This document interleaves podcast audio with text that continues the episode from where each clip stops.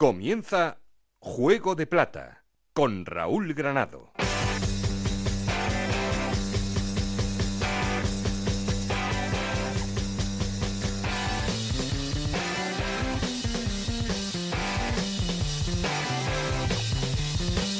Hola, ¿qué tal? Bienvenidos a Juego de Plata, el podcast Onda Cero en el que os contamos todo lo que pasa en Segunda División.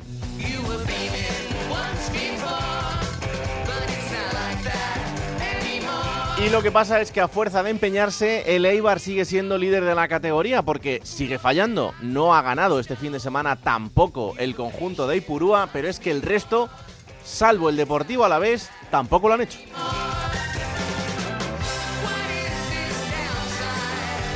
Le vale a la vez para volver a ser segundo, para eh, ponerse en los puestos de ascenso directo y expulsar de esa zona al Granada y a la Unión Deportiva Las Palmas. Los dos no conseguían sumar de 3 en 3, tampoco lo hacía el Levante Unión Deportiva, sí el Albacete, que con dos victorias en este momento de la temporada se fija como sexto en la clasificación.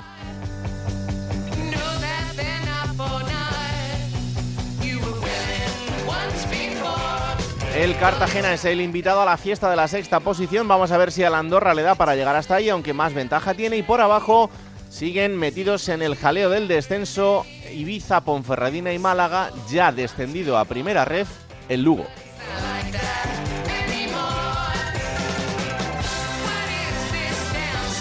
Un Málaga que se está empeñando en salvarse, para eso ha conseguido cuatro victorias en los últimos cinco partidos. La distancia frente al Racing de Santander es un poquito menor, pero el conjunto santanderino consiguió una victoria importantísima para al menos no tener que preocuparse de que con una derrota más entras en, descenso.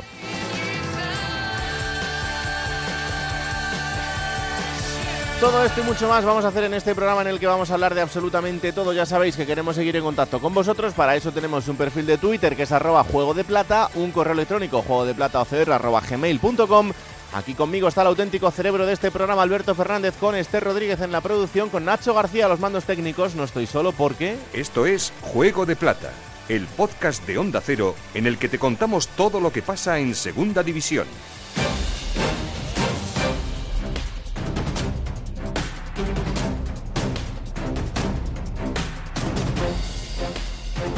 Dos victorias del Albacete hacen que esté metido en esa sexta posición y que de momento aguante la presión del Cartagena, José Manuel Martínez. En Albacete se sigue viviendo intensamente el sueño de disputar los playoffs de ascenso a Primera División. El sábado se prevé la mejor entrada de la temporada para lo que aquí se entiende como el partido del año. Una victoria ante el Cartagena, rival directo por disputar las eliminatorias para subir a la máxima categoría, sellaría el billete de manera casi definitiva. El bloque de Rubén Alves llega además con los dos laterales titulares recuperados de sus lesiones. Álvaro y Julio Alonso están casi al 100% y también se han unido a la causa dos jugadores que quedaron en el olvido. El central Yete y el extremo Juanma, goleadores en Villarreal, se han convertido en dos titulares indiscutibles en esta recta final de campaña. El Alba, máximo goleador de la categoría de plata con 48 tantos, espera seguir celebrando goles y victorias este sábado en el Carlos Belmonte. El Cartagena es el equipo que está aspirando a llegar hasta esa sexta posición y lo hace a golpe de victorias. Lleva cuatro en los últimos cinco partidos. Victorio de Aro. Con la moral por las nubes está el Fútbol Club Cartagena después de conseguir los últimos tres puntos el pasado fin de semana ante el Sporting de Gijón.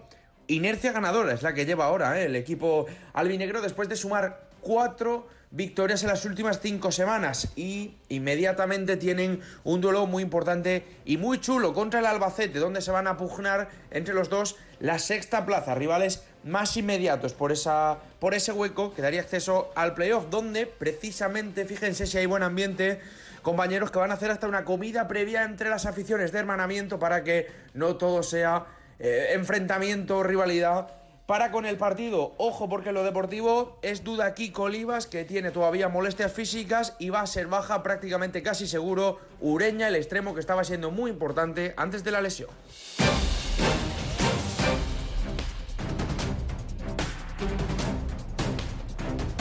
También se suma a la fiesta de las victorias, aunque un poco tarde, el Real Oviedo, que este fin de semana ganaba al Ibiza y con 49 puntos está a 9 de esa zona de playoff. Chisco García. Pues el Real Oviedo ha aprovechado las tres últimas jornadas para pegarle carpetazo a su permanencia. 9 de 9, el pleno de los de Álvaro Cervera frente a Las Palmas, Lugo e Ibiza.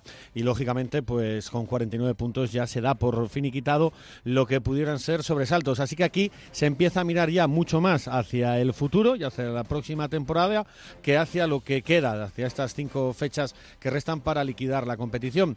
Se habla de la posible continuidad de Álvaro Cervera, el club cada día está más convencido de que es el hombre ideal para guiar la nave azul en, en busca de un ascenso que se le resiste desde el regreso al fútbol profesional en el año 2015 y también las posibles continuidades de jugadores como Sergi Enrich, que en las últimas jornadas se ha reivindicado, ya es el segundo máximo goleador del equipo, lleva seis dianas, ha metido tres goles en los dos últimos partidos y lógicamente se ha convertido en un referente. Así que mucho más que futuro, mucho más de futuro que de presente en el Oviedo, que se da por salvado. Y esa derrota del Villarreal B frente al Albacete hace que sume tres derrotas consecutivas, cinco partidos sin ganar el filial del conjunto amarillo que se asoma a la zona baja de la clasificación Omid Sokut. Se le está costando al Villarreal B certificar la permanencia en segunda división cuando la tenía prácticamente atada hace varias semanas eh, al alcanzar 11 puntos de ventaja sobre el descenso. Ahora son 7 de diferencia después de tres derrotas consecutivas. La última ante el Albacete en un partido en el que empezó marcando por medio de Collado, pero donde los manchegos fueron superiores a continuación.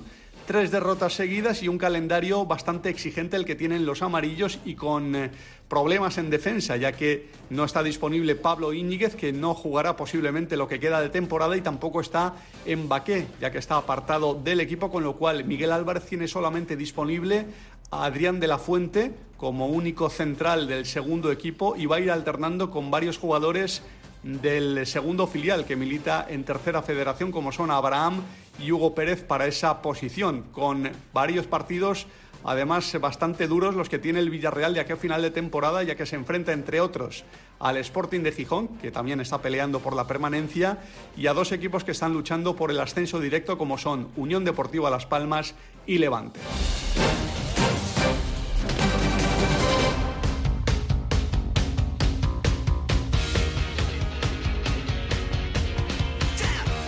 Y como siempre, para empezar, ponemos en orden resultados y clasificación. Hola Esther Rodríguez, ¿qué tal? Muy buenas. Hola Raúl. Vamos con los resultados, jornada número 37. Eibar 1, Zaragoza 1, Villarreal B 1, Albacete 2, Cartagena 2, Sporting de Gijón 1, Ponferradina 1, Andorra 4, Las Palmas 0, Levante 0, Ibiza 1, Oviedo 2, Lugo 0, Málaga 2, Mirandés 2, Burgos 1, Racing de Santander 1, Granada 0, Alavés 2, Leganés 1, Huesca 1, Tenerife 1. Y con estos resultados, ¿cómo queda la clasificación? Pues es líder el Eibar con 66 puntos, le sigue el Alavés con 65, también en puesto ascenso directo, abriendo los playoffs el Granada con 64, suma 63 Las Palmas, 62 el Levante y 58 el Albacete, que cierra esos puestos de playoff. Es séptimo el Cartagena, suma 56 puntos, tiene 51 el Andorra y 50 el Burgos. Décimo el Oviedo con 49 puntos, tiene 48 el Mirandés, los mismos que el Zaragoza. El Tenerife suma 47 puntos, como el Huesca, que es decimocuarto en la clasificación. Decimoquinto es el Leganés, con 46 puntos, los mismos que tiene el Villarreal B. El Sporting suma 45 puntos y 44 el Racing. El Málaga abre los puestos de descenso con 39 puntos. Le sigue la Ponferradina con 36, suma 29 el Ibiza y cierra la clasificación el Lugo con 27 puntos. Gracias, Esther. Adiós.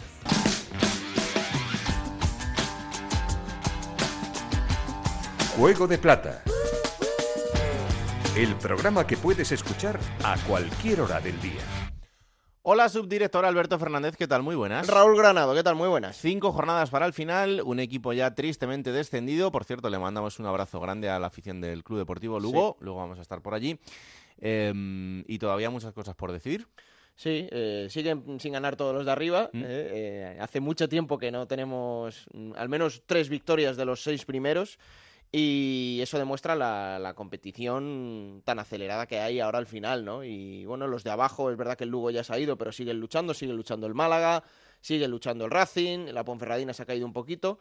Y hemos tenido además esta semana el anuncio de que Ramis no va a seguir en el Tenerife. Eh, están pasando cosas, se están moviendo ya muchos de cara a la próxima temporada, pero lo que nos interesa es el final de esta. No hago spoiler de los de arriba porque sé que ahora Hmm. tenemos tertulieta interesante. Sí, porque hoy eh, no nos apetecía mm, eh, hablar mucho a nosotros, entonces hemos decidido juntar a los cinco equipos que se están jugando ese ascenso directo. Sí, que no se ofendan en Y- Albacete o Cartagena. No, porque pero bueno. no- para ascenso directo no les da, pueden Claro, ascender vía claro. playoff, pero O al menos de momento, porque Sí. es verdad que si el Albacete sigue ganando, ganando, ganando y el resto no gana, pues oye, igual la semana que viene tenemos que hacer un debate a seis, pero, Eso es. pero de momento lo vamos a hacer a cinco, empezando evidentemente por el líder, que es el Eibar. Hola Íñigo Taberna, ¿qué tal? Muy buenas. Hola, ¿qué tal Raúl Alberto? Buenos días. El Muy buenas. segundo es el Deportivo Alavés. Hola Roberto Vascoy, ¿qué tal? Muy buenas.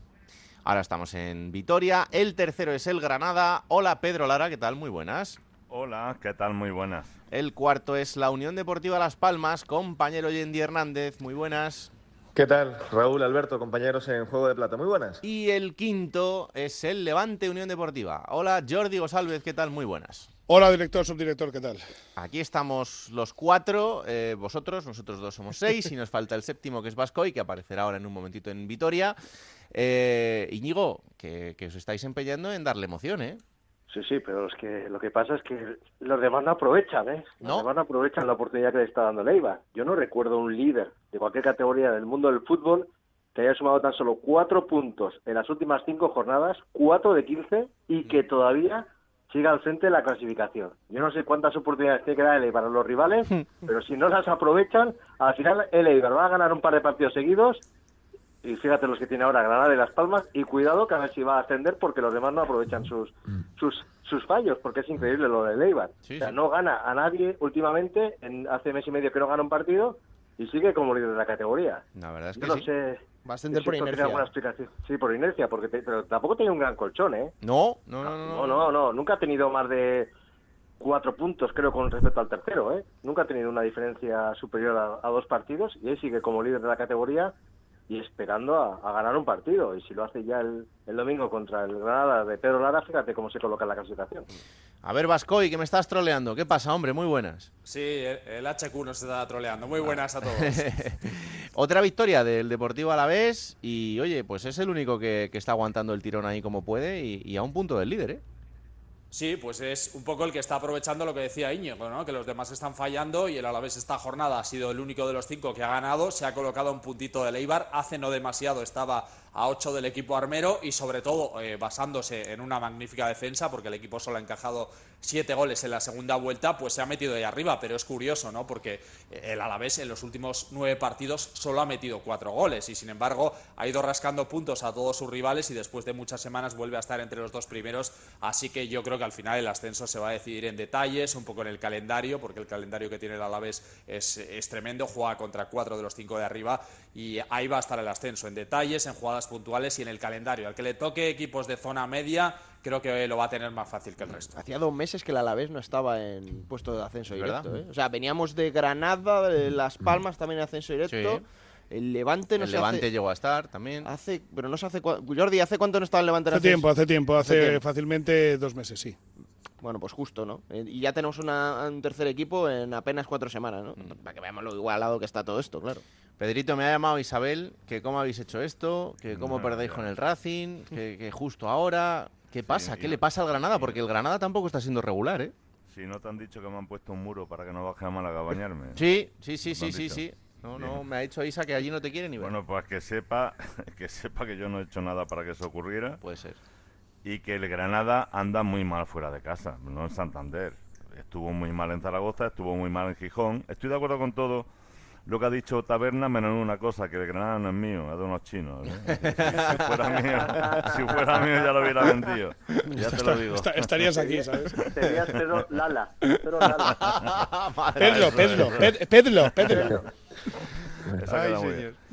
Eh, Y está, está mal fuera, está está, mal, mal, fuera, está está, fatal, ¿no? Entonces, hombre, ¿quién está eso bien? al Alavés a Bascoy le da, le da, El le Málaga da está bien. esperanzas al Alavés eh, ahora cuando el Granada vaya. Pero bueno, también le voy a decir una cosa, al equipo rojo y blanco le van mucho peor los equipos de abajo Claro. que, los, que los de arriba, ¿eh? Como Cuidado, Levante. ¿eh? Eso es. El, Levante, el Levante no pierde contra ninguno de los que de los que estamos hablando ahora mismo. Eh, le cuesta mucho eh, los equipos grandes ganarle al, al Levante Unión Deportiva y vamos a ver este fin de semana. Este fin de semana Levante a la vez. hay un Levante a la vez donde, por cierto, desde el pasado martes, eh, el Levante Unión Deportiva, en pos de, de ese partido, eh, ha puesto a disposición de cada uno de los abonados del Levante Unión Deportiva dos entradas hasta completar el aforo para tener el mejor ambiente de, de la temporada. Pero es cierto, o sea, aquí falla todo Dios. Todo. Es O que sea, la- eh, dice Jordi es que el del- Levante El Levante Alavés, el, el, el Alavés es el equipo que yo creo que peor calendario tiene. Porque tiene Levante, tiene Granada, tiene Albacete, Málaga, Málaga y Las Palmas. tiene Albacete y acaba contra Sí. Las Palmas, Robert. Es que eh, ahí se pueden estar jugando directamente una plaza de, de ascenso a Primera División en la última jornada, en Sí. el Estadio Gran Es que Canaria. es- ¿eh? Estás contra cuatro de los seis de arriba y el partido del Málaga, que a ver cómo llega el Málaga, porque si llega con opciones va a venir a, a Mendizorroza con todo. Lo que decían los compañeros es importante, porque a día de hoy es mucho mejor jugar contra el décimo que jugar contra el décimo octavo, porque esos equipos van a muerte, que se lo pregunten al, al Granada este fin de semana contra el Racing, y si juegas contra un equipo que está salvado, que está cerca de salvarse, y le ha pasado al Alavés este fin de semana, ha jugado contra un equipo que venía después de dos triunfos consecutivos más relajado, y al final esos partidos realmente son más sencillos. Por cierto, decirle a Jordi que están los hoteles en Valencia carísimos y que Ajá. la afición de No, la Alavés vamos a ver, la vida, la, la vida, la vida en No, sí, la vida en sí piso, está y que cara. te deje el piso, la ¿no? vida en sí está cara claro. y además este fin de semana, eh, cuando se juegan los partidos, es un fin de semana largo, como bien sabéis, porque el 1 es el lunes, es festivo, así que aquí se aprovecha absolutamente todo. Pero eh, yo esto lo asemejaría a este, a este grupo de cinco de- del Tour, ¿eh? el eh, TT de la Course, Sí.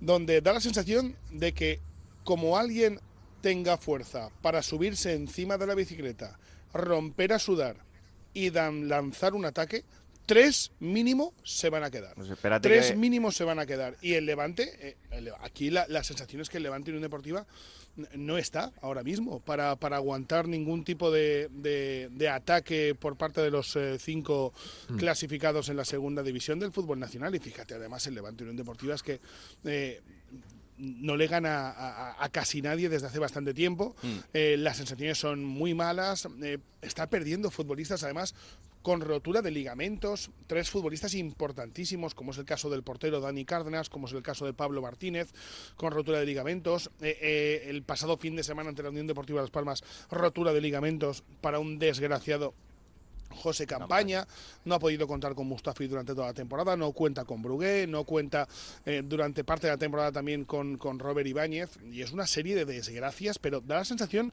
de que a ver quién lanza ese ataque. Como alguien lance ese ataque, yo creo que hay tres equipos que no van a poder, porque lo bien cierto es que se están acabando eh, las jornadas, pero todavía tienen balas en recámara los cinco, desde el primero hasta el quinto clasificado, desde el Eibar hasta el, hasta el Levante Unión Deportiva, y se van a medir entre ellos durante las próximas eh, jornadas, y en el caso de que, por ejemplo, el Levante Unión Deportiva consiga la victoria ante el Alavés, pues se va a meter arriba. Si el Alavés consigue la victoria ante el Levante Unión Deportiva del Ciudad de Valencia, el equipo de Luis García Plaza, pues se meterá arriba y dará ese salto.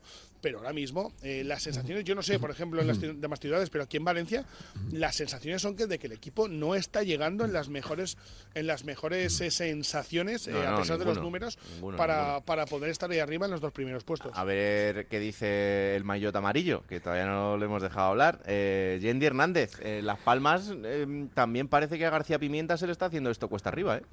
Bueno, eh, aprovechando la metáfora, Las Palmas ahora mismo con sensación de cualquier cosa menos de coger precisamente el maillot amarillo, ¿no? Porque de los últimos ocho partidos, solo una victoria. Este pasado fin de semana mm, contra el Levante amanece el partido con un mano a mano del Levante y termina el partido con un mano a mano del Levante eh, ante la portería de Las Palmas, que de los últimos tres partidos solo ha conseguido ese punto. Eh, insisto, de los últimos ocho la victoria en el Belmonte y sí, sí es cierto, ¿no? que hay un mal de altura generalizado, un estancamiento total de todos los equipos, mucho miedo y, y una situación impensable hace pues tres meses, vamos a decir, donde el ritmo de puntos parecía inalcanzable para todos, ¿no? Eh, porque estaban muy fuertes, se dejaban pocos puntos y parecía que el ascenso iba a estar muy caro, muy por encima de, de los 80 puntos, ¿verdad? Mm, En cuanto a la Unión Deportiva Las Palmas, lejos queda que el equipo que las 12 primeras jornadas de liga no perdió ningún partido. Eh, lejos queda que el equipo alegre, mm, preciosista en cuanto al fútbol, me atrevería a decir que con eh, mejor nivel con pelota de la categoría. Ahora es un equipo que le está costando mucho el mero hecho de marcar un gol, muy malos delanteros, en cuanto a racha todos, todos, Jonathan Viera, mm, Moleiro, eh, Pejiño, Marc Cardona, Loren Morón, el 100% de los delanteros de Las Palmas no están dando sensación de peligro. Y un detalle y termino. Eh, muy mal Las Palmas en casa en cuanto a presión de la afición. Es decir, prácticamente en toda la segunda vuelta, cuando el partido se pone cuesta arriba, que ha sido casi siempre, empiezan los silbidos, empieza la inquietud, empiezan los nervios desde la grada hacia el banquillo y se genera un caldo de cultivo que en una condición así está siendo complicado para la Unión Deportiva hacer valer el factor K, que evidentemente en estas jornadas finales va a ser fundamental. O sea que, Yendi, eh, eh, esto, esto como todos los equipos, ¿no? Estamos todos en las mismas, en las sensaciones, todos tenemos el mismo eh, el mismo patrón de, de, actuación por parte del entorno, aquello de, no, no, el equipo no está dando, el equipo no está dando, el equipo no está dando. ¿Todos tenemos la misma? Porque aquí se, aquí se habla de eso, ¿eh? Yo creo que sí, los cinco, ¿eh? El mejor momento de Leibar ya pasó, ya pasó. O sea, yo te digo que esto es un ejercicio de supervivencia. Mm. Sacar los partidos como sea. Mira, hablaba Yendi de Las Palmas en casa. Eh, ya hemos dicho que tiene que recibir al Alavés en la última jornada, pero es que antes tiene que ir a Ipurúa a jugar contra Leibar. Calendario difícil. Claro. Cartagena. Y, tiene que ir a Cartagena. Cartagena jugando el playoff. Que tampoco tiene un calendario fácil, Las Palmas. Esa ¿eh? lucha por la sexta plaza siempre es golosa en el tramo final y el Cartagena anda muy bien.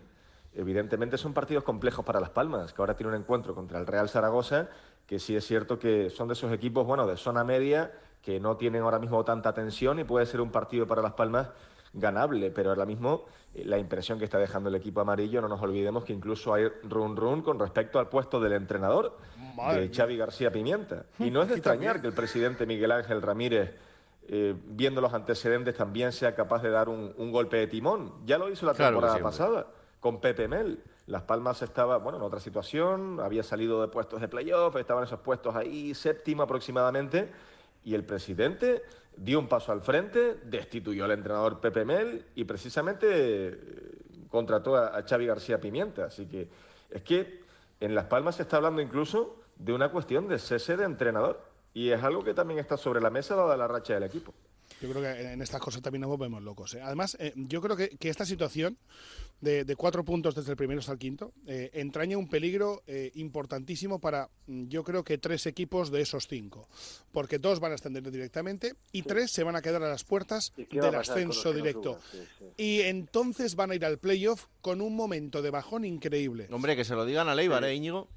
van a venir con un momento de bajón y va a aparecer por atrás el sexto que viene de subidón y nos vamos a llevar más de... Un más de porque al final son muchos equipos intentando subir de forma directa, es que son cinco implicados, lo que dice Jorge, estoy totalmente de acuerdo, que los tres que no suban van a tener un va a tener una repercusión importante en la moral del equipo de cara al playoff. Sí, de cara al playoff. es que los, los, tres últimos años ha subido el sexto. El sexto va al playoff. Sí, sí, sí, sí, y, y, el que va tercero dice, jo, es que lo he tenido ahí, he estado a las puertas y de repente el sexto que viene de atrás y que muchas veces llega de ser octavo noveno, acaba extendiendo, eso es así. Pedro, el otro, voy a aportar un dato, no, voy a aportar un dato importante de cara a ese posible playoff, porque Granada tiene, bueno, lógicamente dos vías, no jugar playoff sería ya casi matemáticamente no, no imposible, pero muy difícil, ¿no? Aunque de todo todo puede pasar en Granada, pero bueno, espero que no que no se llegue tan lejos, ¿no? Pero en caso de que el Granada se mete en playoff, en la segunda eliminatoria definitiva, salvo ocurra una cosa no esperada, hay una ventana de selecciones que no va a poder contar con su máximo artillero Mirtu Zuni, eh, cuidado con ese tema. Es que, es que claro, ahora, llega, ahora llegan las madres mías, eh, porque los clubes se bajan, eh, cuando llegan a la asamblea de verano no piensan que eso puede suceder, todo el mundo quiere subir en, en el mes de marzo y no piensan que eso puede suceder porque bueno, es que ahí hay una ventana de selecciones. Y menos mal que Weissman no está funcionando, pero lo más normal es que Israel se lleva a Weissman y que Albania se lleva a Ozuni, como ya ha ocurrido en el resto de. Sí, Luis Suárez en el Zaragoza hace unos años, en el playoff, se lo perdieron. Claro, claro. Pedro, eh, el otro día vi un vídeo de. No sé si de hecho fue el primer playoff que la final se jugó con el sistema nuevo, del Granada con el Elche, con Fabri, el Rey Firrafe que tuvo ahí con Bordalás. Y el Granada ya sabe lo que es ascender en una final de playoff. Sí, sí, sí, sí, lo sabe, sí. Sí, pero bueno, a ver, yo al equipo eh, estaba comentando Jordi lo de el run run en las ciudades en virtud de los del mal comportamiento del equipo. Bueno, aquí en Granada se ha liado lo más grande con la derrota, con la nueva derrota. El Granada tiene un balance malísimo fuera de casa durante toda la temporada, ha sido su gran caballo de batalla. Sí que es verdad que la otra cara la ofrece en casa, porque en casa lo ha ganado prácticamente casi todo. Ha ofrecido algún empate y no ha perdido ningún partido. Eso es lo que es la fortaleza que le da estar todavía ahí con todas las opciones de poderse meter en el ascenso directo, ¿no? Pero aquí una serie de comentarios increíbles. Es decir, aquí el equipo no sube, los jugadores no quieren subir. Se dice todo eso, pero no uno ni dos, ¿no? Sino la gran mayoría de los aficionados que comparten su opinión en redes sociales. Por lo tanto, bueno, ¿qué va a suceder de aquí hasta final de temporada? Es que el calendario de los equipos que tienen supuestamente más opciones de estar arriba, como el Eibar, no creo que no tiene el mejor calendario. El Levante no te digo nada, Las Palmas tampoco. El, bueno, quizá el que peor lo tenga, ¿verdad? Como dice Roberto, es el Alavés. Y de Granada quizá tenga un calendario más más eh, más placentero, ¿no? Porque tiene que jugar con el Lugo ya descendido y tal. Pero claro, es que este equipo fuera de casa tiene que recibir al Lugo en los Cármenes. Tiene dos partidos dentro y dos fuera. Pero es que este partido fuera de casa en Vitoria, pues vamos a ver, lo más normal es que ahí vuelva a perder, como ha hecho pues, prácticamente casi en la gran mayoría de sus salidas, y un, un último partido en Miranda. Es decir, es todo una incógnita. El Granada puede subir por la vía directa, pero puede incluso quedarse el quinto o el sexto en el playoff. Es Oye, todo, yo para mí, el Granada en este momento es una gran incógnita. Luego también hay que tener en cuenta eh, eh, las plantillas de los cinco. Eh, lo digo porque, por ejemplo, yo creo que Unión Deportiva Las Palmas, Granada y, y Levante, en principio, eh, y es mi opinión, creo que tienen las, las, las plantillas más largas para Mm. aguantar este, este recorrido. Eh, y esa presión eh, es negativa precisamente por lo que decíamos, ¿no? Eh, con los entrenadores, con las sensaciones. Fíjate, la Unión Deportiva Las Palmas, lo que estaba hablando Yendi, lo que está hablando Pedro ahora mismo, de lo que se está hablando de, de- de Paco López, eh, de- del propio equipo, lo que se está hablando aquí en Valencia del Levante y Unión Deportiva, pero el Eibar y el propio a la vez creo que tienen dos plantillas que no son tan sumamente largas que los otros tres equipos y esa presión en positivo para ellos creo que también va a ser muy importante al final de esta temporada. Eh, a ver, Granada, por, Dime, por echar un cable a, a Granada, creo que tiene eh, de los cinco el delantero que marca diferencias. totalmente. Y eso acaba, acaba siendo decisivo Eso es en muy el final de liga. Y Luego, Totalmente. además, además, cada uno tiene sus problemas, pero estaba mirando antes los datos. Lleva, lleva 21 goles. El máximo goleador de los otros cuatro equipos es Stoichkov con 11. Y eso al final es un Sí. factor que para mí sí que puede ser diferencial, más allá del calendario y de plantillas y Por demás. eso, por eso, Roberto, la importancia de que Uzuni no esté en caso de que el equipo tuviera que Claro, finalmente sí, sí. conformarse con el playoff, ¿no? Claro. Es que es un al detalle muy directo, importante. Van al Claro. acceso directo. Sí, pero, pero el ascenso directo, el, el Granada no lo, tiene, no lo tiene confirmado. Si el equipo hubiera mostrado una mayor seguridad, vamos, por presupuesto, Pero cualquiera de los cinco, ¿eh? con un poquito más de regularidad, cualquiera de los cinco estaría disparado en la clasificación Íñ- ahora. Íñigo, Ahora- por, ahora mismo, por- totalmente. por presupuesto, el Granada tendría que estar el primero con diferencia Sí. toda la temporada. Lo que pasa es bueno, que esta categoría es como Bueno, es. bueno, bueno, bueno, bueno, No, por, por presupuesto, es decir, por límite salarial, el Granada triplica al Levante. Ya sé que el presupuesto es distinto al, al límite que marca la liga, ¿no? Pero al final Granada tenía que haber estado disparando la tabla y no lo ha estado. Y fuera de casa ha generado muchísimas dudas. Es decir, con Caranca, eh, que fue destituido en la jornada 15, el equipo estaba el 10. Es decir, eh, es, un, es un equipo que no, que no ha alcanzado esa regularidad dentro o fuera como se ha tenido. Y el gran factor que ha permitido que Granada estuviera, haya estado tan firme en los Carmen ha sido Mirtu Zuni.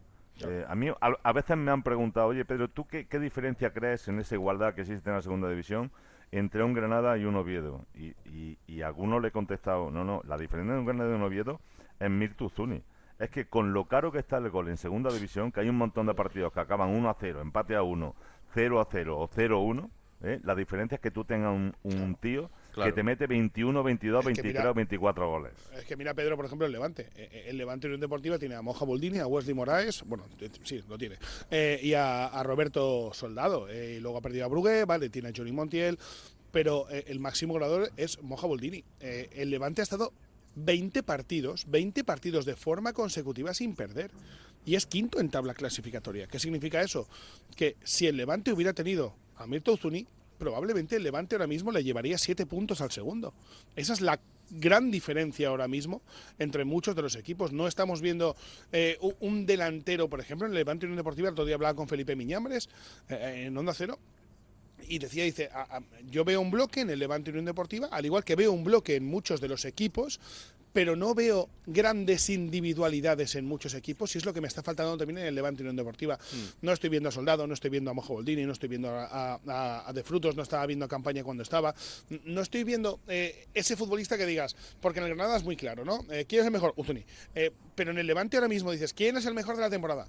Vas a dudar, va a ser Pepelu, pero, pero dudas. Eh, Pepelu no puede ser el mejor de la temporada en un equipo que quiere ascender a la primera división del fútbol nacional de forma directa. Tiene que ser un jugador ofensivo, nunca defensivo. Si tu objetivo es estar en primera división sin ningún tipo de playoff. Y es lo que yo creo que le está pasando a muchos equipos de los cinco nombrados. A ver, em, cada uno y bueno, no sé si en orden o como queráis. Porrita, Eh, porrita. ¿A quién, no, más que quién creéis que va a ascender, eh, quién os da más miedo en, en esta lucha por el, por el ascenso directo? El primero, Leibar, va, venga, va. Uf, buena pregunta. Venga, el Granada, ¿Sí? pues por lo que hemos comentado de, de que tiene gol, que no tiene otros equipos, yo creo que el Alavés, si ha empezado, si consigue dos victorias seguidas, el Alavés también puede estar capacitado para su. Robert. Yo lo he dicho, creo que el factor Uzuni es absolutamente diferencial. Creo que el, el Granada de los cinco es el que creo que tiene más opciones de subir. Y luego entre los otros cuatro, jo, ya, ya dudo más. Pero quizá el Levante puede tener un Ahí puntito más que el resto. Pedro. A mí me da miedo, además de la inseguridad del Granada ¿Mm? y de que esa estadística está para romperse, yo creo que en algún momento el Granada va a perder en casa. Es muy difícil pasar toda la temporada sin caer ni un solo partido en, en su casa. A mí me da mucho miedo, digo, de cara al Granada, ¿no? Sí. Vale, dará mucho más miedo a los chinos, lógicamente. que a mí. Le- a mí me da mucho miedo el Alavés. Yo creo que el equipo de Luis García Plaza es un equipo que además ha recuperado para el gol a un jugador muy importante como Robert González, el jugador de la cantera del Betis. Y es verdad que tiene un calendario mm, criminal, tiene el peor calendario de todos, pero eso le puede servir para enchufarse a la liga. Eh, a mí me da miedo el Alavés y me da la sensación de que el Alavés va a ser uno de los dos equipos que suba directamente. Yendi. A mí me parece el bloque más potente el Levante, sinceramente. Vamos Además lo vi muy bien en el estadio de Gran Canaria este pasado fin de semana. Tuvo cuatro, cinco ocasiones muy nítidas para ganar el partido. Creo que tienen jugadores muy completos en todas las líneas, además con experiencia en primera división. Lo vi además con ese apetito, con ese hambre de, de competir dentro de la racha que evidentemente están teniendo todos. Y luego, permítanme, ojo la sexta plaza. Y yo personalmente lo tengo fresco porque vi como el Girona ascendía en el Heliodoro la campaña anterior. Precisamente con un goleador, goleador como Stuani, que también marcó diferencia en el tramo final de liga e incluso en el playoff. Marcó en ese partido de, de penalti en un momento Sí. muy caliente del encuentro. ¿no? Yo estoy de acuerdo Entonces, con bueno, Yendi. Yo estoy de acuerdo con Yendi al respecto del, del tema del Albacete. Con Sí. una plantilla tan modesta, el, el Rubén Albert Pedazo me entrenador. un entrenador increíble, increíble, que tiene una disciplina, tiene un juego de equipo espectacular. Yo estoy de acuerdo también con, con Yendi en cuanto al tema del Albacete en, en el playoff. Tronao. Eh, ¿Hablas de Pedro? No, de ti. Ah, vale. A ver, eh, yo eh, para, para el Levante creo que los dos principales rivales, uno creo que es el Alavés, ¿Mm? eh, por, por lo que decía antes, por aquello de que de esa presión no la tiene tanto como otros equipos y porque tiene un entrenador que sabe perfectamente de qué va esto, eh, que es Luis García Plaza. Creo que la mejor plantilla ahora mismo es la de Paco López, el Granada, creo que son los dos equipos y luego en los playoffs sube el Levante, entonces sube Luis García Plaza, sube Paco López, sube Javier Calleja ¿Mm? y tengo tres fiestas a final de temporada. Sí, que es lo único que te interesa a ti. En efecto, es lo único que pienso ahora Es mismo. el, el único objetivo, claro, efectivamente. Eh, Taberna, mira a ver si hacéis algo con esto, porque esta gente se os pone gallitos y tenéis un Granada Ibar este fin de semana. Así que venga, ponerse las pilas, ¿eh?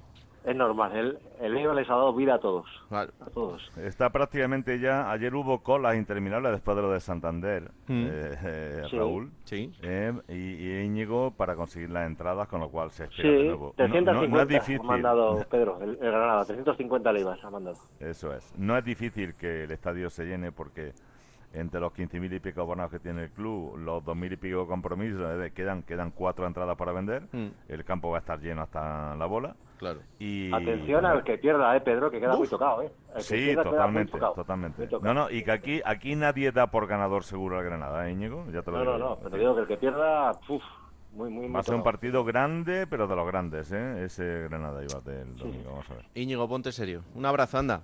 Un abrazo, cuidaros. El Deportivo a la vez tendrá que medirse al Levante eh, en el Ciudad de Valencia. Eh, cualquiera le aguanta, así que Robert, no le llames mucho esta semana, ¿sabes? Y ya a partir de lo que pase en el Ciudad de Valencia decides si le Mm. llamas para que te entre en Vitoria un día o no. Ya, ya, Si además Jordi lo va a celebrar igual. Si gana el Levante verdad. porque gana su equipo y si gana Lugar García Plaza porque Claro. es amigo de él. Con Sí, lo cual no a Jordi le. Claro, claro, claro. Y si Le no, da por igual. lo que sea. 405 entradas han mandado, por cierto, no se han agotado todas las que han enviado desde Levante, ya te digo, porque es que los precios de los hoteles están totalmente desfasados y me decían aficionados, oye, vamos Yo a tengo esperar un poquito más. tengo casa. ¿Para Ah, 400? vale, vale, pues ya. Para 400 no, pero hombre, puedo meter unos cuantos. Ah, vale. Va, para 50 o así ya, ya les doy Sí, sí, más o menos, tengo mansión. Eso seguro. No sé yo si es buena opción irte a esa casa, pero bueno, ya por lo que pueda pasar. Por Adiós, Al Robert. partido no vas, pero te lo vas a pasar bien, eso seguro. Eso Sí. seguro. Adiós, Robert. Un abrazo. Un abrazo. Eh, Pedro, pues nada, que ya me contarás a ver qué pasa en esa batalla del fin de semana y a ver si le dices a esa gente que también se vaya poniendo un poquito las pilas, ¿eh? Eso, eso es. Vamos a ver, va a ser una batalla bonita. Un abrazo Un fuerte. abrazo, chao, chao. Y la Unión Deportiva Las Palmas, que va a tener un partido frente al Zaragoza, que dices tú, bueno, pues el Zaragoza está ahí ya que está salvado. Ya, pero es que el Zaragoza ya en una racha ahora mismo de la temporada, Yendi, que parecen aviones. O sea que vamos Sí. a ver, ¿eh? Sí, sí, que en cualquier caso va a estar todo muy igualado, muy atractivo. Es cierto que Las Palmas, un punto más holgado fuera de casa, donde ha estado brillante en varios tramos de la competición, pero ahora mismo es un equipo al que le está costando todo. El gol, el juego, el entorno, el capítulo del entrenador, incluso algunas lesiones de tipo muscular, etcétera. Las sensaciones no son buenas en Canarias, hay preocupación y que en cualquier caso, eso sí, lo que estaremos de acuerdo los cinco, evidentemente, es que va a estar todo muy igualado y muy atractivo. Pues sí, la verdad es que tiene pinta. Gracias, Yendi, un abrazo. Un abrazo. Chao, chao. Eh, tengo intención de estar en Valencia este fin de semana, no te digo más. Sí, pues ya Sí. sabes. Sí. No, no, te lo digo en serio, o sea. Ya, lo que pasa que tengo otros menesteres el, Mm, el sábado pillastre, a las 4 y cuarto eh, que tienen que ver con la primera división, que también pasa Bueno, por la comunidad eh, valenciana. Así sí, que, además de verdad. Bueno, pues ya Pero sabes bueno. que mi casa, mi cama, lo que tú quieras. Eh, Decirte que para ese partido del Levante a la vez eh, va a haber una magnífica entrada, magnífica, porque además, eh, eh, como te decía, el martes eh, se han puesto, a las 10 de la mañana se ha puesto la web para dar dos entradas a cada uno de los abonados. Claro, por supuesto, la web se ha reventado, aquello no puede entrar ni Dios. Mm. Así que imagínate pues el ambiente que puede haber para ese partido, que es una nueva final para, para el Levante Unión Deportiva, que suele rendir bien ante los equipos de la zona noble de la tabla clasificatoria. partidazo el del fin de semana. Un abrazo, anda. Un abrazo a todos. Chao, chao. Eh, esto es por arriba, pero por abajo hay que lamentarse de algo que ya veníamos intuyendo desde hace muchas jornadas y que este fin de semana ya se confirmaba de manera matemática y es el descenso del Lugo, es el primero de los equipos que pierde la categoría en segunda división y que el año que viene tendrá que competir en primera ref para intentar volver cuanto antes, eso sí, después de una profunda y honda reflexión dentro de ese equipo. Compañero Rubén Fernández Dorado, ¿qué tal? Muy buenas. ¿Qué tal, Raúl? Muy buenas. Bueno, pues eh, no porque no se supiera, no ha caído como eso que es eh, siempre un descenso, ¿no? Es una mala noticia, eh, no solo por el hecho del descenso, sino por todo lo que implica. Sí, primero me quería sumar a lo que comentaban mis compañeros, porque recordando los pocos años buenos que hemos disfrutado en Lugo, uno de ellos ha sido la pasada temporada con Rubén Alves, y es que es un entrenador que ya dejó su impronta en este club y que eh, se veía que el crecimiento iba a ser exponencial y lo está demostrando esta temporada con el Albacete. Eh, los años malos, quizá este es el peor de todos, porque se consuma ese descenso a Primera Federación después de 11 temporadas en la categoría de plata. Parece que los decanos de, Segunda División tienen un, mal o, o un maleficio que les han impuesto y que cada año el, el que más temporadas lleva es el que baja, pero es que lo del Club Deportivo Lugo este año ha sido rocambolesco desde el principio de temporada, lo hemos venido contando en estos micrófonos de Onda Cero desde, desde el inicio y la verdad es que el desenlace eh, tenía que tardar un poco más en llegar quizá para poder apaciguar a la afición, pero se ha consumado esta jornada y el sentimiento es variado, indignación, tristeza, pero también sobre todo mucha rabia por cómo se han hecho las cosas desde el inicio de campaña. Eh, tiempo hay ahora por delante para, para, iniciar lo que tiene que ser el nuevo proyecto del Lugo y, cómo se va a armar, pero mm, al final la sensación que queda es que con la falta de autocrítica que ha habido durante toda la temporada, eh, parece difícil que, esta gente eh, entienda que el futuro próximo tiene que pasar por algo absolutamente diferente. Sí, difícil e incluso casi imposible, porque es cierto que esta semana está prevista una comparecencia del presidente del Club Deportivo Lugo de Tino Saqués para hablar de los motivos de, ese descenso y para planificar, esperemos, la temporada que viene, pero de momento no se ha movido ni una sola silla en ese Consejo de Administración. E incluso los hacedores de este descenso, tanto del primer equipo como del filial, que han descendido los dos eh, a sus respectivas categorías, en este caso primera federación y tercera el, el filial, pues de momento parece que no se van a tomar decisiones y incluso mucha gente piensa que es que no se van a tomar ni a final de temporada y que los creadores del desastre van a continuar en sus sillas en el Club Deportivo Lugo. La verdad es que la situación eh, parece bastante dramática, ya no solo esta temporada, sino para el futuro. Hmm. Bueno, pues en unos minutos vamos a estar por allí con un futbolista de esta plantilla para que nos cuente cómo están y sobre todo cómo, cómo han sido estas, estas últimas jornadas que desde luego no, han sido fáciles para, para ninguno dentro de, ese vestuario, de esa afición y de esos empleados del club. Eh, Rubén, un placer el trabajo durante toda la temporada y ojalá que volvamos a saludarte muy muy pronto. Nada, pues un abrazo a todos, muchas gracias por, por, el trato y vais a hablar con uno de los pocos que se salvan de la quema del desastre esta temporada en cuanto al plantel de futbolistas. Abrazo grande. Un abrazo, chao.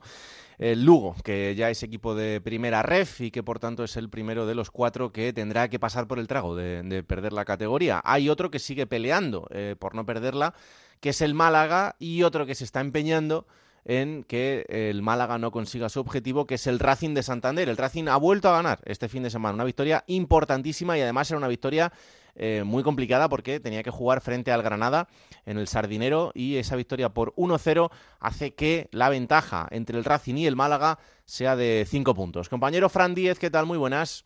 Buenas. ¿Y cómo se celebró ese triunfo ante el Club Nazarí? Parecía que se había ganado una final o que se había conseguido la permanencia, porque fue algo increíble, eh, la verdad. Eh, los 13.500 espectadores que estuvieron en el Sardinero, pues se quedaron eh, cuando terminó el partido un buen rato después. Los futbolistas también, eh, pues bueno, realizando vídeos, eh, jugando un poco con los cánticos. fue algo increíble, ¿no? Y es que era importantísimo aquel partido pues comenzaba precisamente eh, ya conociendo y sabiendo que el Málaga había vencido al Lugo mm. y esto claro dejaba al Racing a, dos puntos del conjunto malacitano y era un problema se venía de una goleada tremenda encajada en Zaragoza con muchísimas bajas por lesión los dos expulsados eh, allí en la Romareda y se, se, solventó, se solventó el partido de una manera fantástica, porque el Racing hizo muy buen encuentro. Y esa comunión con la afición, sobre todo, eh, se ha destacado mucho. ¿no? El equipo tiene alma, eh, tiene talento y parece ¿no? que consigue pues eh, salir ¿no? de, del pozo. Eh, todavía queda mucho, hmm. pero claro, eh, tiene un calendario que tiene muchos encuentros todavía en el Sardinero, pues son de los cinco, tres en casa y viendo cómo apretó el Sardinero, pues es una ventaja, ¿no? Eso, eso sin duda. Lo destacó hasta Paco López, ¿no? el entrenador del Granada, cómo apretaba el, Sardinero, lo sabíamos de la previa, decía, pero, pero desde luego ha, ha sido increíble, ¿no? Pues a ver, porque este fin de semana lo próximo es el Ibiza y además si el Racing consigue sumar frente al Ibiza, eh, el equipo de las Islas Pitiusas también perderá la categoría, será el segundo en, hacerlo. Eh, así que el primero de estos partidos es importantísimo. Después tendrá que visitar al Mirandés, recibir al Eibar, visitar al Oviedo y terminar la temporada recibiendo al Cartagena. O sea que el calendario es como para hacer pronto los deberes porque como lo dejes todo para esa última jornada probablemente sea muy muy difícil frente a un equipo que se va a estar jugando esa sexta posición en el mejor de los casos o sea que aquí sobre todo pues hombre se ha vendido como otra final lo del partido ante el Ibiza aunque es un viernes eh, decía José Alberto el técnico racinguista que en un horario muy malo pues está haciendo un llamamiento a la afición ¿no? o sea una promoción eh, los abonados pueden retirar dos entradas adicionales al precio de 15 euros y se va a intentar eh, pues bueno acercarse al lleno en los campos por el Sardinero y sobre todo pues vender ¿no? este mensaje de que, ojo, que el Ibiza sí está a punto de descender, pero que nos puede dar un susto y hay que salir con la misma intensidad con la que se salió ante el Granada o ante el Albacete. Es verdad que con José Alberto solamente, desde que llegó el técnico asturiano, se ha perdido un partido en casa, que fue ante el Levante, 1 a 0, y se falló un penalti y no se mereció perder, y que el equipo, pues bueno, mete esa marcha más en casa y a eso se aferra un poco el, Racing. Lo importante de este triunfo también del Racing ante Granada y de la jornada es que se han metido en esa guerra por la por conservar la categoría Hmm. por muchos otros equipos, ¿no? Ves que el Villarreal B pues lleva una dinámica muy mala, el Leganés vuelve ahí, el Sporting, en fin, que ha habido varios equipos ya que han vuelto otra vez a meterse en, en la pelea y eso es muy bueno para el Racing y para el Málaga, ojo, ¿eh? Que al final no descartemos que se salven los dos. Bueno, pues vamos a ver ese camino por la permanencia que ahora mismo parece en manos de Racing y Málaga, pero es verdad que hay varios equipos hay más que están metidos en ese jaleo porque no terminan de, de ganar y de llegar a esa barrera o atravesarla de los 50 puntos que parece que es la que te puede dar la tranquilidad. Gracias, Fran, un abrazo. Un abrazo. Chao, chao. Vamos a hacer una pausa y nos vamos a Lugo, como decíamos, para hablar con un protagonista. Seguimos en Juego de Plata con Raúl Granado. Bueno, ya os anunciábamos antes en Juego de Plata que la entrevista que elegíamos para el capítulo de esta semana era precisamente frente a un equipo en el que Tristemente, aunque ya eh, se veía venir en las últimas semanas, eh, se ha certificado ese descenso de categoría. Hablábamos del Lugo, ya os hemos contado antes lo que significó ese partido y, y ese descenso, pero tenemos comunicación con su portero, con Oscar Wally. Hola Oscar, ¿qué tal? Muy buenas. Hola, buenas, ¿qué tal? Bueno, pues eh, la verdad es que no es el mejor momento, eh, pero te agradecemos especialmente que, que nos atiendas eh, en esta semana y, y después de, de, lo que ha sucedido. ¿Cómo estáis? Bueno, pues muy, muy jodidos. Ha sido un año eh, muy difícil para todos, muy complicado. Y bueno, la verdad que hemos intentado todo, hemos sufrido mucho, pero no ha podido ser. Y, y bueno, pues eh, lo que queda tenemos que afrontarlo pues respetando a, a un club, a una afición eh, y al escudo. Hmm. Eh, durante la temporada, ¿en qué momento os dais cuenta de que, de que esto se va a poner complicado? Bueno, como te digo, ha sido, pues en general, un año muy, muy, muy, muy difícil desde pretemporada. Y bueno, sí que tuvimos eh, una serie de resultados favorables al principio de temporada, en el primer tramo. Y bueno, parecía que, que, podíamos conseguir los objetivos, pero eh, después vi, vinieron resultados negativos, la sensación también que dejábamos en el campo y, y bueno, pues imagínate cómo, cómo estamos que llevamos eh, todo el año 2023 sin ganar un partido. Hmm. O sea, es, es muy complicado. Desde luego que eso eh, semana a semana te, te va minando, ¿no? Y, y yo creo que, que, en estas situaciones imagino que, que debéis dudar de, de, absolutamente todo, porque eh, el trabajo que se hace durante la semana, lo que luego hacéis durante los partidos, y cuando no llega esa recompensa, pues no es fácil. Claro, claro, o sea, el trabajo que hacemos de, durante la semana de los entrenamientos es muy bueno, porque la verdad que si no si no fuera por el grupo que tenemos en el vestuario hubiese sido aún, aún más complicado todo. Y luego pues eh, llegas el fin de semana, el partido y sí que es verdad que en muchas situaciones creo yo hemos tenido ese punto de, de mala suerte que condena a los equipos a estar ahí abajo, decisiones arbitrales, errores individuales, eh, acierto de, del rival.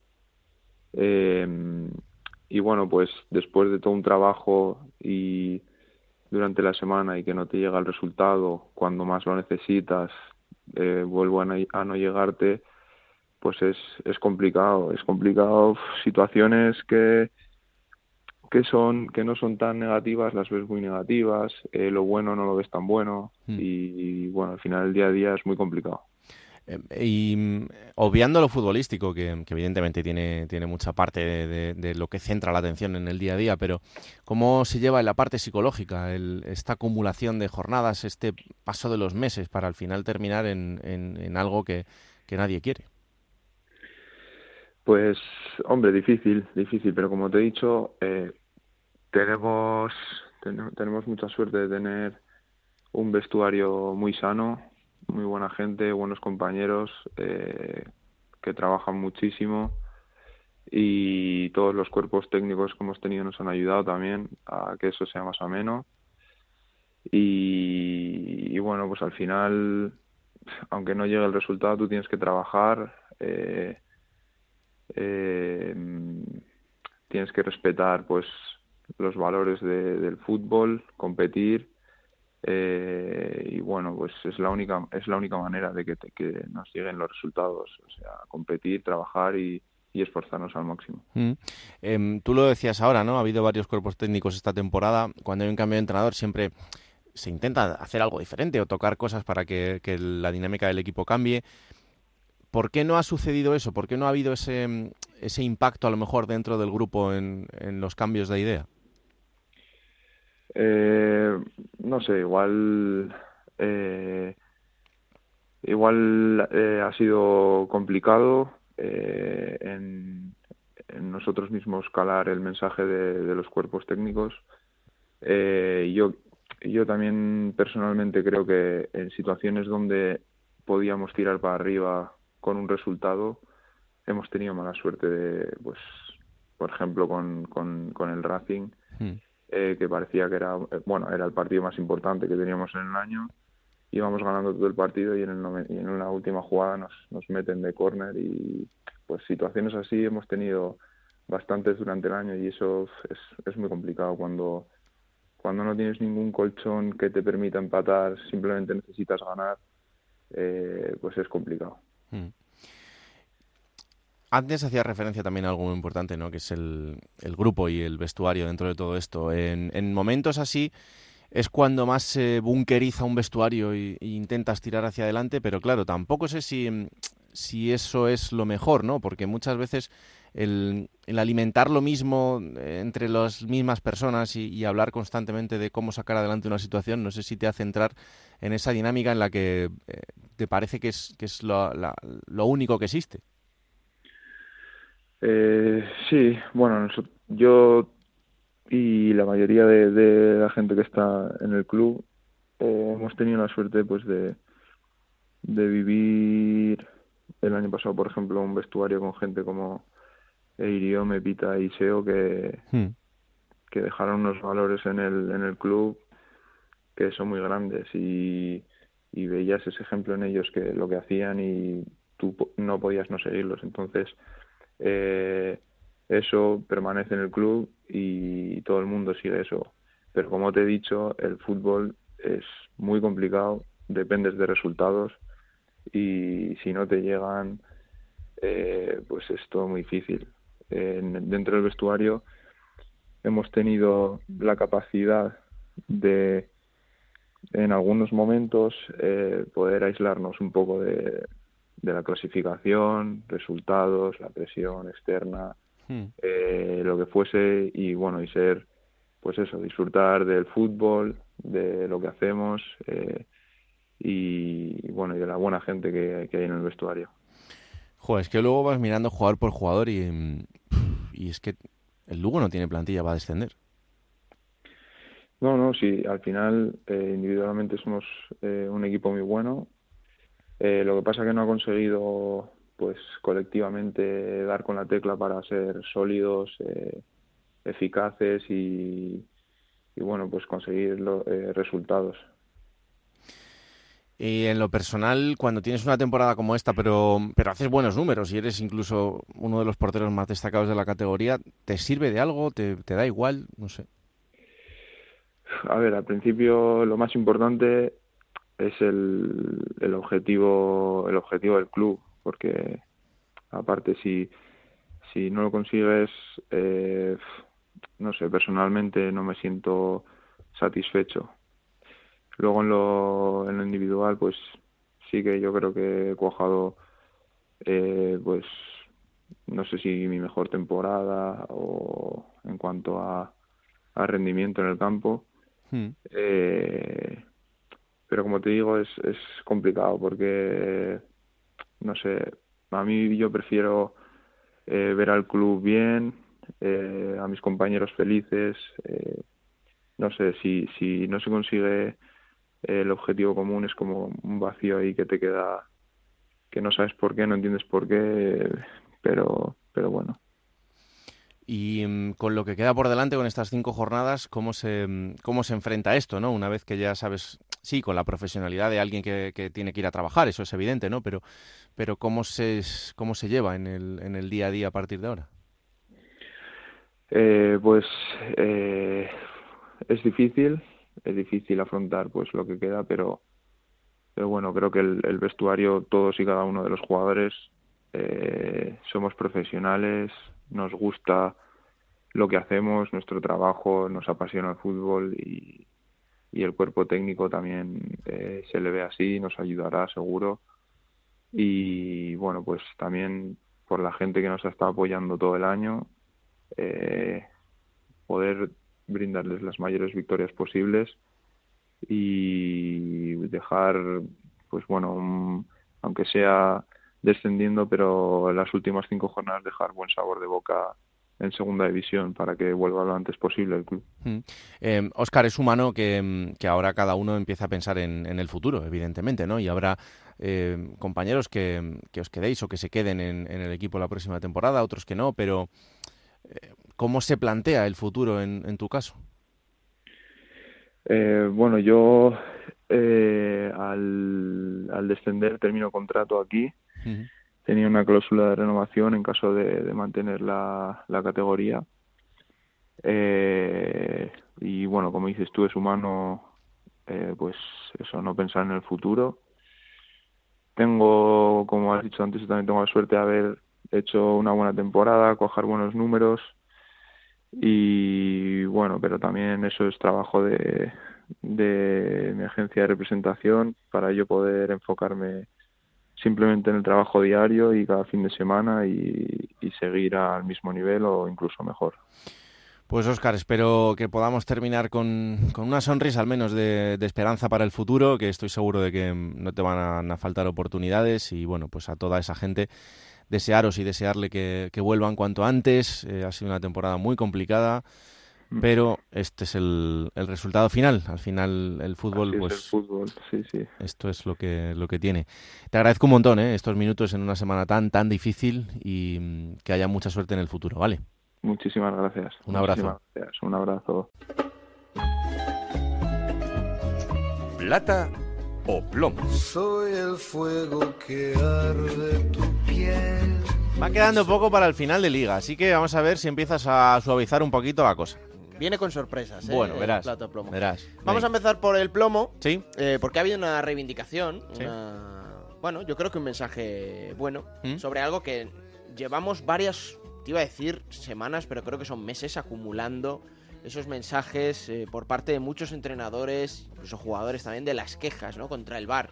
Hemos dado aquí constancia de ello. Sí. Y muchas de ellas lanzando un mensaje confuso. Eh, creo que no se tiene muchas veces muy claro desde la parte protagonista cómo funcionan estas cosas. Uh -huh. Otras tienen toda la razón del mundo porque están mal aplicadas, pero dentro de esos mensajes confusos se genera mucha tensión, mucha presión también, incluso mucha agresividad. Y por eso el mensaje de Miguel Ángel Ramírez, del entrenador del Sporting de Gijón, me gustó tanto. Que no está sirviendo para nada la violencia, el desasosiego, el venir aquí, meter rajadas, el no está sirviendo para nada, para cambiar absolutamente nada. Los errores siguen, siguen existiendo. Entonces, al que le toque, que no sea que le toque a mí, no. Ya bastante tengo con lo mío. Al que le toque, eh, que intente ver qué está pasando. Pero yo no puedo hacer nada. Y por mucho que yo venga a hablar aquí, no voy a conseguir absolutamente nada. Lo que quiero es que dejemos ya de, de, de desunir, de, de, rajar, y incluyo a mi gremio también. Y les incluyo a ustedes también. Que estamos todo el día creando desunión, luego todos nos unimos en contra de la guerra de Rusia. Somos unos hipócritas todos. Somos unos hipócritas todos. Porque en nuestro día a día estamos haciendo lo mismo que ellos. Que es generar desasosiego, violencia, desunión, todo ese tipo de cosas. No le falta razón. Rajada, ¿eh? Sí. Se, se, vino un poco arriba también Miguel Sí, Ángel sí, Ramírez, sí, pero sí. estaba bastante molesto. Y la plata, A ver. eh, se la voy a dar a un entrenador que ya, bueno, matemáticamente tiene salvado a su equipo. Sí. Porque ya ha superado esa barrera de los 50 puntos. Sí. El otro día venció 1-4 en Ponferrada. Sí, anda. Y por eso la plata va para ¿Sí? Eder Sarabia. Oh, por favor, no me lo puedo creer. No me lo puedo. Bueno, creo que, es, creo que es un partidazo desde el inicio hasta el final. Creo que hemos sido bastante superiores. Se le ve al equipo que está muy, muy seguro de lo que hace, que disfruta mucho haciéndolo y el reflejo pues es, es otra victoria más, ¿no? Así que, bueno, a disfrutarla, eh, a darle mucho mérito porque prácticamente yo creo que ya tenemos la, la, permanencia asegurada. Les decía a los chavales al principio del partido, ¿no? De cuando empezamos contra el Oviedo aquel día, que éramos unos recién llegados y ahora tenemos 51 puntazos y, y sobre todo también la manera y la sensación. Así que creo que espectacular, un agradecimiento enorme a los jugadores por lo que hacen, lo que nos hacen disfrutar y, y bueno, y seguimos. Se va a meter en el playoff, ¿eh? Bueno, pues si le dieran más tiempo. Va a meter en el playoff y vas a tener que, que alabar el trabajo de Eder Sarabia. Bueno, no, yo siempre lo he alabado. Y las ruedas de De prensa. hecho, voy a dar un mini plomo dentro de la plata. Madre porque- mía. No, pero empieza diciendo que ha sido un, un partidazo, un partidazo.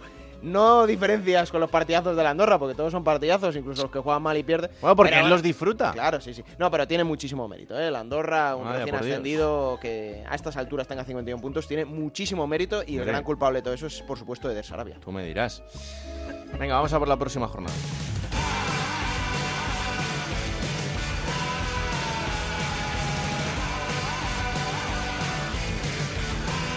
Será la, U- la número 38 y con esa quedarán 5 para el final. Sí, y va a comenzar este próximo viernes, 28 de abril, en el estadio del Sardinero a las 9 de la noche, Racing Ibiza. Para el sábado, el partidazo a las 4 de la tarde, Levanta la vez. A las 6 y media, el Albacete Cartagena. A las 9 de la noche en el Heliodoro, el Tenerife recibe al Club Deportivo Leganés. Para las 2 de la tarde del domingo ya tenemos al Andorra recibiendo al Mirandés. 4 y cuarto, Oviedo Ponferradina. A las 6 y media, otro partidazo, el Granada recibe al Eibar. A las 9 de la noche va a cerrar la jornada dominical en la Romareda el Zaragoza Unión Deportiva Las Palmas. Y tenemos, Raúl, tres partidos Ojo. el próximo lunes Festivo. 1 de mayo, festivo. Sporting de Gijón Lugo a las 4 y cuarto de la tarde, a las 6 y media en la Rosaleda Málaga Huesca y a las 9 de la noche en el plantío clausurará el Burgos Villarreal B. Pues esto sucederá como cada fin de semana en Radio Estadio, los resúmenes en Radio Estadio Noche. Aquí estaremos la próxima semana para analizar todo lo que haya sucedido en una nueva jornada en Segunda División. Esto es Juego de Plata, el podcast que podéis encontrar cada martes a partir de las 5 de la tarde disponible en onda ondacero.es para que os lo descarguéis, lo compartáis y le digáis a todo el mundo que existe este bendito programa que hacemos con tanto cariño. Que la radio os acompañe. Chao.